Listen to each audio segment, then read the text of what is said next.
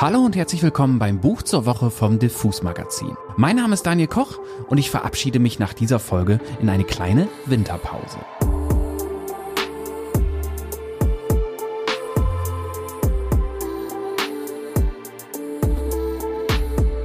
Ich habe eine Weile überlegt, was ich in der letzten Folge des Jahres bringen sollte. Eigentlich hatte ich an so eine Art Bestenliste gedacht, aber das ist ja auch irgendwie doppelt gemoppelt weil man dann bei Büchern landet, um die es hier schon mal ausführlicher ging. Mir fiel dann aber in der letzten Woche ein Buch in die Hände, bei dem ich dachte, stimmt, das sollte man in diesem Jahr unbedingt noch gelesen haben.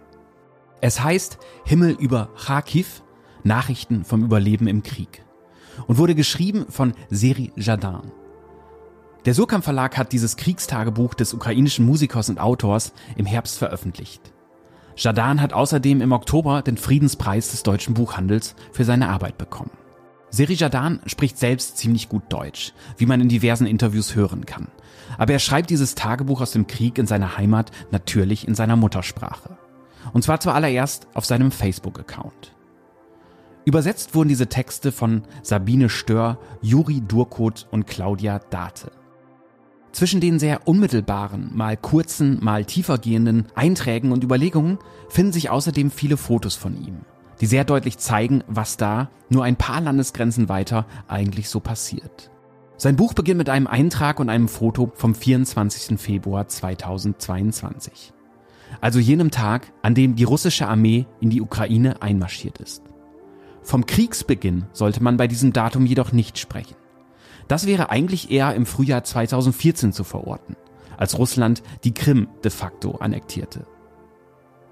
Auf diesem ersten Foto im Buch sieht man Jadan im Kreise seiner Musiker vor dem Ortsschild seiner Heimat. Er ist nämlich Teil der Punkband Jadan Isobaki. Vielleicht hören wir hier einfach mal kurz rein, wie das so klingt. Пляжі параберців не убита. В мене є моє натхнення і стара бейсбольна бита. В мене є собою сотка, заничена остання. В кого є питання? В мене є питання. Хто за мене переписує закони і порядки. Мене трахають час, за мною ж сплачені податки. Що за стрьомні пасажири тут будують п'єдестали. Я би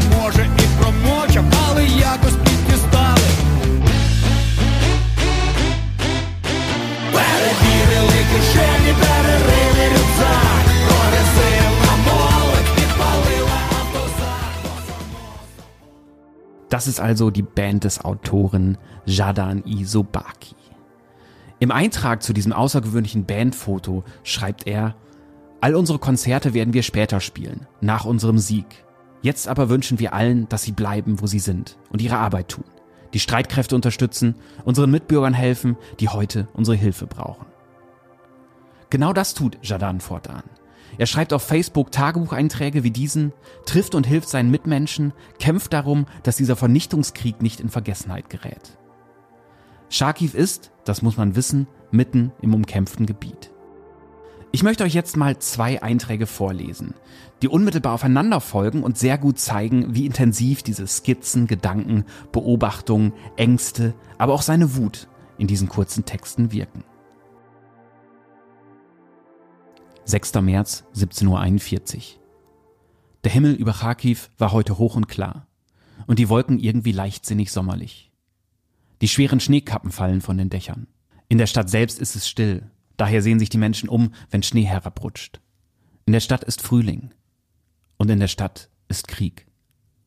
Das Zentrum ist leer, etwas außerhalb sieht man dann mehr Menschen. Und in den Vororten ist es überhaupt belebt. Wohl, weil es tagsüber verhältnismäßig ruhig war. Viele unserer Soldaten, viele Männer aus der Territorialverteidigung. Kurz gesagt, eine Festungsstadt. Eine sehr schöne, frühlingshafte, sonnige.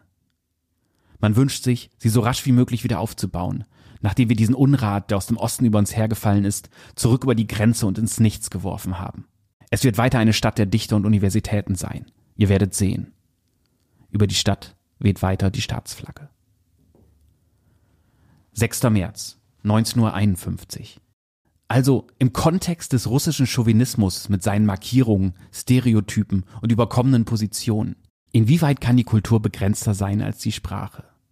Als die Sprache eines gewöhnlichen Kharkiver, natürlich russischsprachigen Polizisten, den jetzt in der Ukraine niemand mehr Bulle nennen wird, sondern eben Polizist, der aus den Trümmern russischsprachige Omas rettet, die für pro-russische Parteien gestimmt haben und die jetzt der Präsident des Landes, das der Erbe der großen russischen Kultur ist, mit Luftschlägen tötet.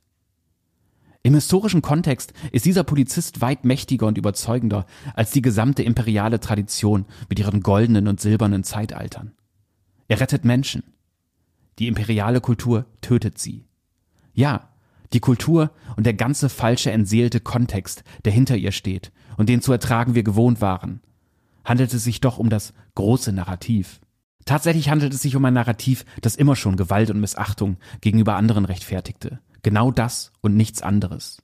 In diesem Krieg hat die Kultur erneut eine vernichtende Niederlage erlebt. Diesmal die Kultur Dostojewskis und Tolstois. Und ich kann nicht einmal Schadenfreude empfinden. Denn die Niederlage der Kultur bedeutet in der Realität von Gradraketen verbrannte Zivilisten. Und Soldaten übrigens auch. Klar, dass in Woche zwei des Dritten Weltkriegs Prognosen schwerfallen. Dennoch ist schon deutlich geworden. Solange diese unsere wunderbare und unverantwortliche Welt noch existieren mag, welche künftigen Formen die europäische Zivilisation auch annehmen mag, ja genau, diese humanistisch orientierte Erbin Athens und Alexandrias, die seit acht Jahren versucht, die Annexion der Krim und die russischen Panzer im Donbass zu verdauen. Tolstoi und Dostoevsky haben eine vernichtende Niederlage erlitten. Ebenso wie das russische Ballett, die russische Avantgarde, die sowieso zum Großteil gar nicht russisch, sondern unsere ukrainische ist, und damit auch das russische Eishockey, der russische Fußball, damit war es ja auch vor dem Krieg nicht weit her.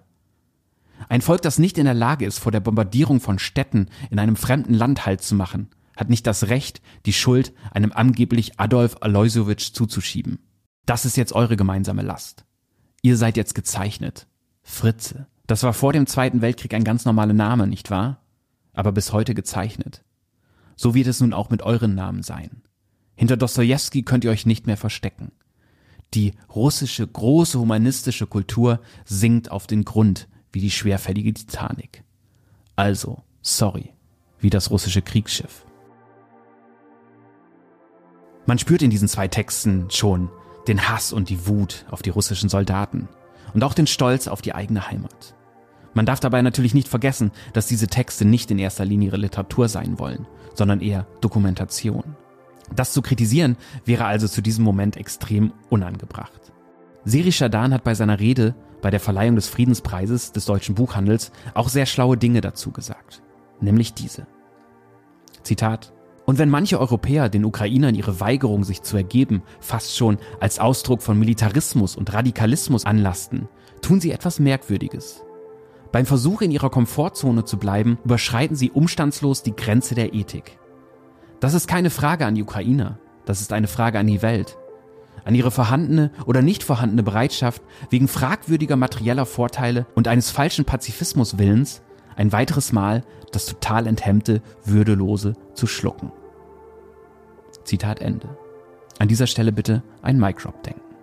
Wenn ihr also in der Zeit zwischen den Jahren als Kontrastprogramm zu Kommerz und Family abhängen ein wenig harte Realität in euer Leben lassen wollt, dann solltet ihr dieses Buch unbedingt noch lesen. Es ist kein Feelgood-Tipp, bei weitem nicht. Aber die gibt es bei mir ja eh selten. Und damit war es das mit der letzten Folge vom Buch zur Woche beim Diffus Magazin in diesem Jahr. Mein Name ist Daniel Koch. Ich wünsche euch trotz allem ein frohes Fest und einen guten Rutsch. Und ich sage Tschüss und bis zum nächsten Buch.